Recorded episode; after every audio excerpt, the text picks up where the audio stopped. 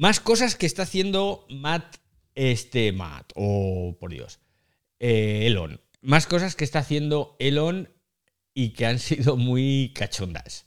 Por ejemplo, ¿sabéis eso cuando veis un tweet que debajo pone vía, por ejemplo, Twitter for iPhone, o vía Metricool, o vía no sé qué? Bueno, pues eso se lo cargan. Y no es un drama, no es un drama, pero es que qué buenos momentos nos hemos pasado. ¿Os acordáis de aquel glorioso tweet de Samsung del año pasado que no sé qué demonios anunciaban y estaba enviado desde un iPhone?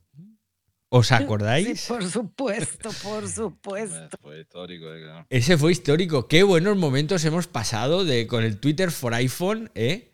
Y ahora, pues lo van a quitar. Pues oye, a mí me da pena, ¿no? Porque es que mm, aquel fue épico. Y luego también me acuerdo de uno de Wonder Woman. ¿Cómo se llama la actriz de Wonder Woman? ¿Cómo se llama? Eh, me- me- me- Linda Carter, la. la No, no. esta, la- la- Gal Gadot. Gal, Gal Gadot. Esta Gal Gadot hacía. em, la contrataron para hacer promoción de un Huawei hace unos años. Y lo mismo, pues puso su foto, su vídeo maravilloso de ella allí toda estupenda con su Huawei vía Twitter para iPhone. Entonces aquel, aquel lo tengo que buscar porque os lo voy a poner en los, en los comentarios aquí en el episodio del podcast. Porque los dos los buscaré, fueron épicos. Bueno, pues ¿Y qué, y qué argumenta David? ¿Que es por la privacidad? No, no, no he visto que haya dicho nada. Simplemente ha dicho que, que se lo carga. mm, No sé por qué. No sé por qué. Yo sí. El, el- a ver, es que en realidad tampoco, eh, tampoco sabemos por qué está eso puesto ahí. o sea, yo no sé por qué lo Habló quita, una pero voz- tampoco sé por qué una está. voz del más allá. A ver. Una voz del más allá. Argenis del Espíritu más allá. Argenis que hablas del más allá. ¿Por qué está lo sí. primero? Mira, ¿por qué está? Eh, cuando empieza Twitter en 1341, eh, eran las métricas como las conocemos actualmente, la- la- las unidades de medida, eran más difíciles de contabilizar por efectos de las capacidades de las computadoras en ese momento. Ahora, ya va, un segundito. Ajá, ahora sí. Entonces, en ese momento era más difícil llevar, se ocurre la buena idea de colocar dentro del tweet para ver, al hacer un filtro general, yo digo cuántos escribieron de iPhone, cuántos escribieron de la computadora, cuántos escribieron de una tablet. Ya ahora, con la capacidad de cómputo de todos nuestros equipos, es, irrelevante. Entonces, lo que se dijo fue que se va a ocultar el quien quiera la opción. Es como decir el estado de WhatsApp, que tú dices ocultarlo para ciertas personas, ocultarlos para todo, ocultarlo eh, para eh, ocultarlos para ciertas personas o para varias personas o para todos. Entonces, más o menos, esto va a ir, eh, va a ser así. Porque la métrica se necesita ya tú cuando vengas a, hacer tu segmentación por X o por Y, tú necesitas ese dato. Entonces vas a desaparecer de la visibilidad, más no del algoritmo general, David. Bien, bien. Pues me ha quedado claro, me ha quedado claro. Pues a Elon no le queda claro porque he encontrado el tweet que dice que finalmente dejaremos de agregar en qué dispositivo se escribió un tweet. Y dice pérdida de espacio en pantalla y cómputo debajo de cada tweet. Y luego dice, añade, literalmente nadie sabe por qué hicimos eso. Mm, Pues ahora sí lo sabemos, porque Argenis nos lo ha explicado. Musk no sabe el por qué. Y él tuitea desde un iPhone ahí, el jefe de- supremo de Twitter. Eh, sí, es verdad. El Twitter es de un iPhone, sí. Sí, sí, sí, sí. Bueno, Marques Brownlee le dice, hombre, eh, por supuesto, por los memes. Por eso se, se puso, ¿no? Por los memes. Bien, más cosas. Más cosas que, que recuerde que están haciendo con todo esto. A ver, los despidos. Y no vuelvo a hacer nunca más un espacio sin guion, os lo juro. Prefiero no 46 hacerlo. páginas, David, te y las recontrataciones. Y las Claro, claro. recontrataciones. Las recontrataciones, ya lo hemos comentado. Lo de los despedidos ahora recientes por abrir la bocaza. Y también lo de. Lo de que dice una cosa y dice otra. Exacto. Exactamente. Origen de dispositivos, que no se vean. La chimoltrufia. Ese, ese dile la chimoltrufia para que no te confundas de ahí. La chimoltrufia. Luego me envías un mensaje directo y me dices cómo se escribe eso, ¿vale? Yo te lo pongo, va, va, te lo paso. Y Vale. los tweets y los tweets de él están a un nivel que ahorita, ¿eh? que es un nivel bastante. Bueno, él está ¿eh? desatado. Sí, Elon sí, Musk está tanto, ¿eh? Nunca desatado. Nunca, tanto, ¿eh? nunca. O sea, nos está haciendo pasarlo realmente bien. La verificación, la verificación había una historia con la verificación y es que van a reducir más trabajadores, ¿vale? Porque ya supimos que se ha cargado más o menos al 50% de, de los trabajadores, pero, pero ha habido muchos que han dimitido, ¿de acuerdo? Pero mira tú por dónde que ha tuiteado él, él, y ha dicho en un par de entrevistas, una era en, no me acuerdo dónde lo leí, que se acabó lo de teletrabajar, que todo el mundo tiene que volver a la oficina, ¿vale? Y entonces esto, analistas dicen que va a provocar mayor fuga de programadores y de trabajadores de Twitter. ¿Por qué? Porque lo que él ha dicho es que quiere que se trabajen 80 horas semanales. Ojito, ¿eh? 80 horas semanales son un huevo de horas, ¿eh? Son un huevo de horas, al menos aquí en España. Muchísimas, es el- muchísimas. Si tú trabajas 12 horas diarias, serían prácticamente 12 horas diarias de lunes a domingo, porque serían 70, 84 horas. O sea, prácticamente 12 horas diarias de lunes a domingo sin parar. Pues eso es lo que quiere.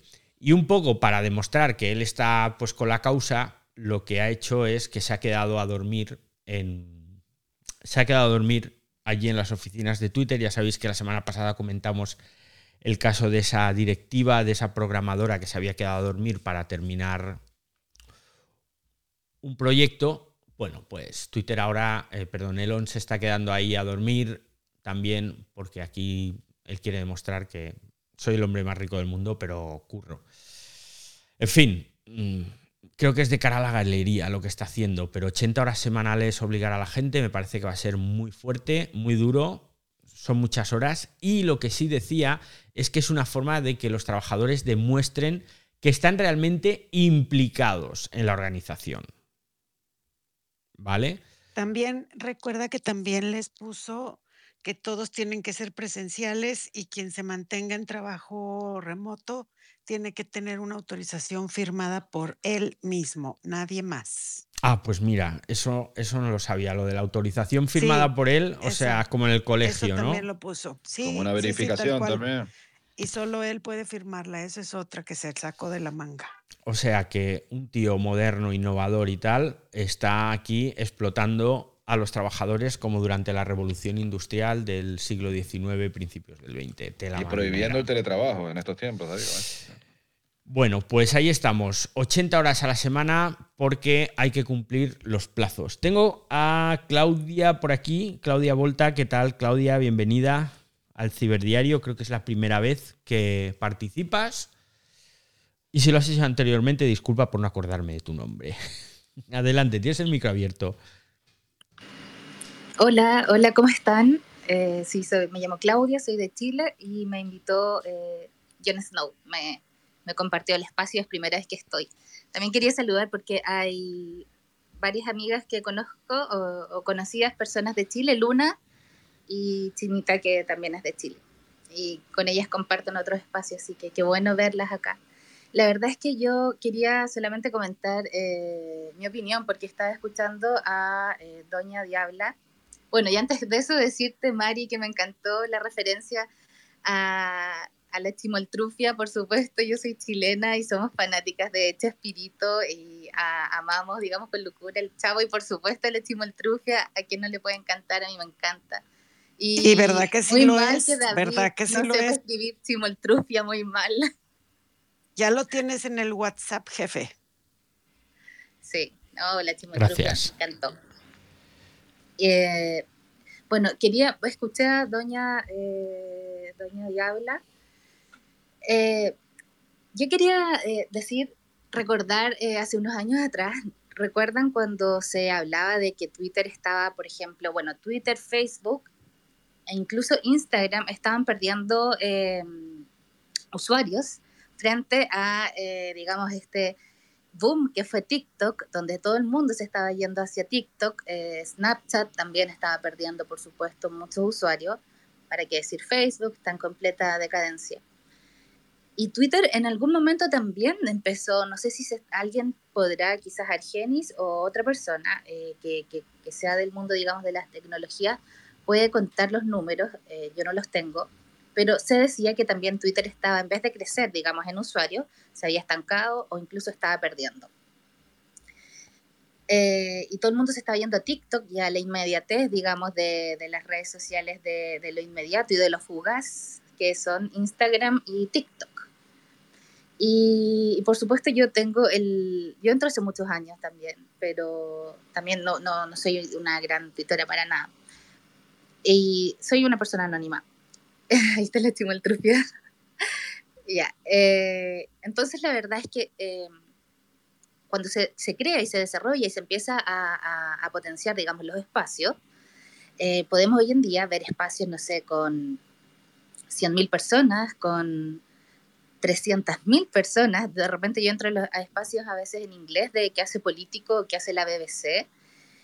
Y bueno, como dicen los españoles, flipo en colores cuando veo tal número flipo, sí, como dicen los españoles, flipo en colores cuando veo tal número de personas reunidas, digamos, con un celular y puede ser escuchando una conferencia o escuchando un panel, digamos, de, de expertos, no sé, de cualquier tema.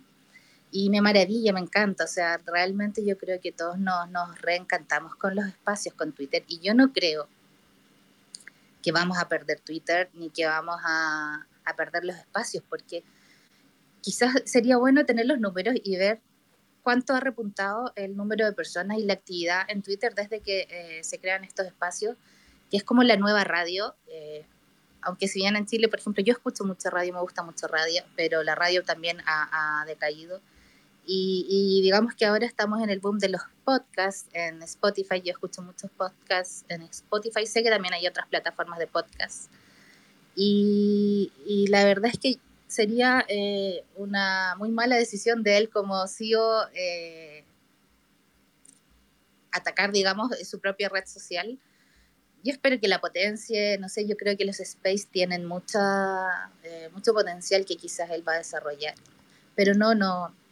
Lo que sí me preocupa, lo que me preocupa mucho, eh, es la política eh, sobre eh, el discurso a veces libre eh, e ilimitado de, de, del discurso del odio eh, y de, cuando se, se, vulnera, digamos, la dignidad de una persona. Yo creo que eso sí debe, debe tener un control, por supuesto, porque, eh, por ejemplo, nosotros en Chile tenemos, mmm, hay informáticos que han hecho cuentas de del control, por ejemplo, de, del análisis de bots en la red. Y es increíble, hay personas que tienen 40% de seguidores de bots, eh, y estos bots, por ejemplo, en campañas políticas, eh, se ha traducido en que eh, duplican, o sea, multiplican eh, y difunden eh, mensajes, digamos, con fake news. Entonces yo creo que eso sí es un tema que, que se debe controlar. Sí soy muy partidaria de eso. De, de, digamos que tiene que haber un control con la información responsable, obviamente sin coartar la libertad de expresión. Y eso sí, no me gustaría, digamos, que, que, esta red se transformara en eso. Y también, bueno, para terminar, decirles que eh, eh, hay un escritor chileno y una, y una, una académica de la lengua que se llama Adriana Valdés, de Chile. Eh, ella tiene un análisis sobre eh, uno de los libros de Italo Calvino, sobre la obra de Calvino, donde, eh, donde hablan, digamos, sobre, ella tiene un ensayo sobre la obra de Italo Calvino, sobre la época actual, que más allá de la era de la información y de la comunicación, estamos en la era donde, eh, en la era de la imagen. Entonces, recuerdo muy bien las palabras de Pablo Simonetti, recordando a Adriana Valdés, donde ella dice de que hoy en día filtrar, eh, digamos, la información eh, es muy difícil porque se, la información se transmite a través de imágenes que son, digamos, eh, como una cascada, eh, no sé, digamos, violenta o agresiva, donde se transmite y se difunde muy rápidamente, en muy poco tiempo, imágenes. Y esa finalmente es la información y lamentablemente se da crédito y se transforma en verdad informaciones a través de imágenes o de momentos y que son, digamos, intencionadas y se transmite tanto en Twitter como en otras redes sociales y a veces que son informaciones falsas, las fake news, y Ujú. es toda una industria. En Chile también está la Atlas Network, creo que se llama la de Chile, que es como la de Cambridge Analytica. Bueno, Así que bueno, eso. Muy bien, pues much- muchísimas gracias, Claudia. Sí, la, la- desgraciadamente, desgraciadamente, el mundo en el que vivimos, las noticias falsas campan a sus anchas por todas partes. Yo sé que es difícil controlarlas, pero no es imposible, como nos quieren hacer ver. Y el problema aquí está en que les vienen muy bien las noticias falsas a las redes sociales. Y es algo que también tenemos que tener claro, porque las redes sociales, como ya hemos explicado en el pasado aquí en el Ciberdiario, viven gracias al tiempo que pasamos en ella. Y cuanto más encabronados estamos, como se suele decir y como ya contamos, pues más tiempo pasamos en las redes sociales, más anuncios vemos y más dinero ganan esas mismas redes sociales. Así que lo de las noticias falsas, ya os digo que es una guerra perdida en las redes sociales, o al menos hasta que mm, las administraciones, las instituciones metan mano. Y ahí pues quizás cambiaría todo. Pero yo eso lo veo, lo veo muy complicado. Teníamos a alguien más con la mano levantada, pero no lo veo ahora. Eh, Era John teníamos. ¿no? John, John. Venga, John. Profesor, le quería consultar porque Apple también está, yo leí hace 10 días atrás o 15 días, de que la compañía está llamando nuevamente a trabajar presencialmente. Entonces, ¿qué, a lo mejor usted ya lo hizo en algún espacio o en algún ciberdiario. ¿Qué le pasa a las empresas de tecnología que están llamando a volver eh, presencialmente? Me, me, me acordé lo que usted comentó, pero Apple también. De hecho, fue muy comentado la, la noticia de que la academia, la, la compañía de Apple, estaba llamando a todos sus trabajadores a volver presencialmente a la oficina. No, no sé qué pasará con, con, con, la- con- con las compañías de tecnología. Esa era mi pregunta. Sí, están llamando, Apple llamó, sí, lo comentamos en su día aquí en el Ciberdiario. Y el motivo, pues el motivo no lo sé. Sinceramente, John, a mí se me escapa porque mm, ya hemos hablado largo y tendido de teletrabajo aquí. Ya sabéis que yo llevo muchísimos años teletrabajando y donde más productivo eres, si eres responsable, lógicamente, es en tu casa, trabajando. O sea, infinitamente más que en una oficina. No tienes distracciones como en la oficina, no bajas a tomar café, no paras a hacer la charla con los amigotes y al final es que trabajas más. Es la realidad. Pero por alguna razón, Apple también, y también fue criticada por ello, está llamando a la gente a las oficinas. Claro, ¿qué ocurre en el caso de Apple? Pues en el caso de Apple ocurre que tiene unas instalaciones tan, tan extraordinarias, únicas en el mundo. Únicas en el, campus de Apple es único en el planeta. Y tienen ahí una infraestructura necesaria para que todo funcione que no la tienes en tu casa. ¿no? Entonces yo entiendo que, que hicieran la llamada. Lo que ocurre es que no es una llamada total como la que ha hecho Musk en Twitter, ¿vale? Allí, si no recuerdo mal, eran tres días en, en oficinas y dos días en remoto y tú te podías cambiar, o era al revés, no, era al revés, era al revés. Tú te podías hacer tres días en casa y dos días en oficina, ¿vale? Y los días en remoto, tú podías elegir o el lunes o el viernes y luego otros dos días. Entonces, bueno, más o menos mitad y mitad, podríamos decir, ni para ti ni para mí. Pero aún así, eso es un problema, ya lo comentamos también para toda la gente que debido al elevado coste de las viviendas allí en San Francisco, pues había decidido irse a teletrabajar, a vivir a cualquier otro sitio, a otro estado, a otras ciudades mucho más económicas, tú seguías cobrando el, el sueldo que te correspondía, que de eso también hablamos una vez, ¿no? De si deberías cobrar más o menos en función de dónde vives.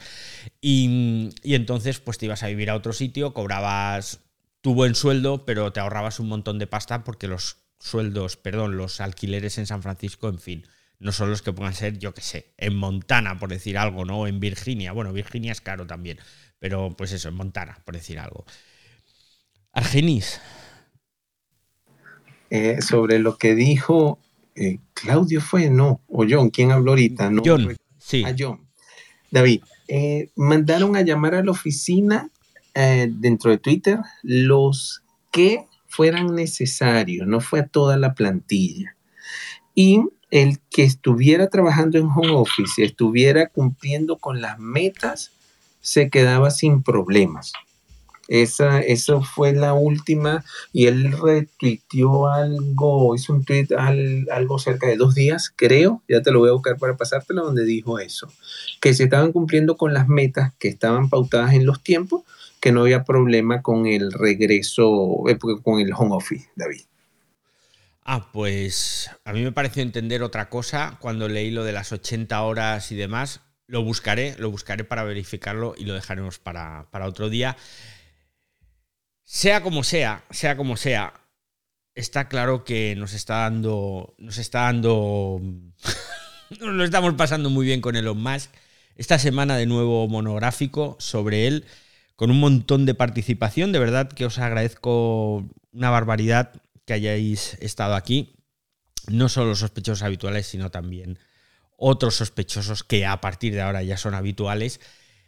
Musk está dándonos una de cal y otra de arena, como se suele decir aquí. No sé nunca cuál es la buena y la mala, si la cal o la arena, pero lo que sí os puedo decir es que tiene ideas buenas, no sé si son propias o de su equipo, pero luego ejecuta muy mal, no está viendo ninguna planificación, va a golpe de timón y encima, que yo creo que es lo que a mí personalmente menos me gusta, es un bocazas en Twitter, se mete con todo el mundo, mm, no tiene ningún pudor en decir estás despedido y te lo dice públicamente cuando le has corregido en algo en lo que estaba equivocado y al final yo creo que no son formas de dirigir una empresa. Sobre todo una empresa que está basada en la comunicación, que está basada en la credibilidad y una empresa en la que, insisto, no es nada sin los usuarios. Sin nosotros los usuarios, Twitter no sirve absolutamente para nada. Así que aquí despedimos el ciberdiario de hoy, el Twitter diario de hoy, de nuevo, que tengo que acabar prontito, que ya sabéis que me voy al curso de aula virtual sanitaria, que lo tengo ahora en un rato, a las nada, en veintipocos minutos empieza la primera clase con Eduardo Tornos. Recordad, cada día tenéis un nuevo episodio aquí del Ciberdiario, vuestra plataforma de podcast favorita, Spotify, Apple Podcast, Google Podcast, la que sea. Y los lunes grabamos en directo, ¿de acuerdo? Con los sospechosos habituales. Si estás escuchando el podcast el martes, el miércoles, el jueves, el viernes, vente el lunes por aquí. Los lunes a las 8 de la tarde, hora española, grabamos, participamos y nos lo pasamos muy bien. Y mientras, pues ya sabes que estoy en las redes sociales, que soy usuario Arraez. ¡Hasta luego, usuarios!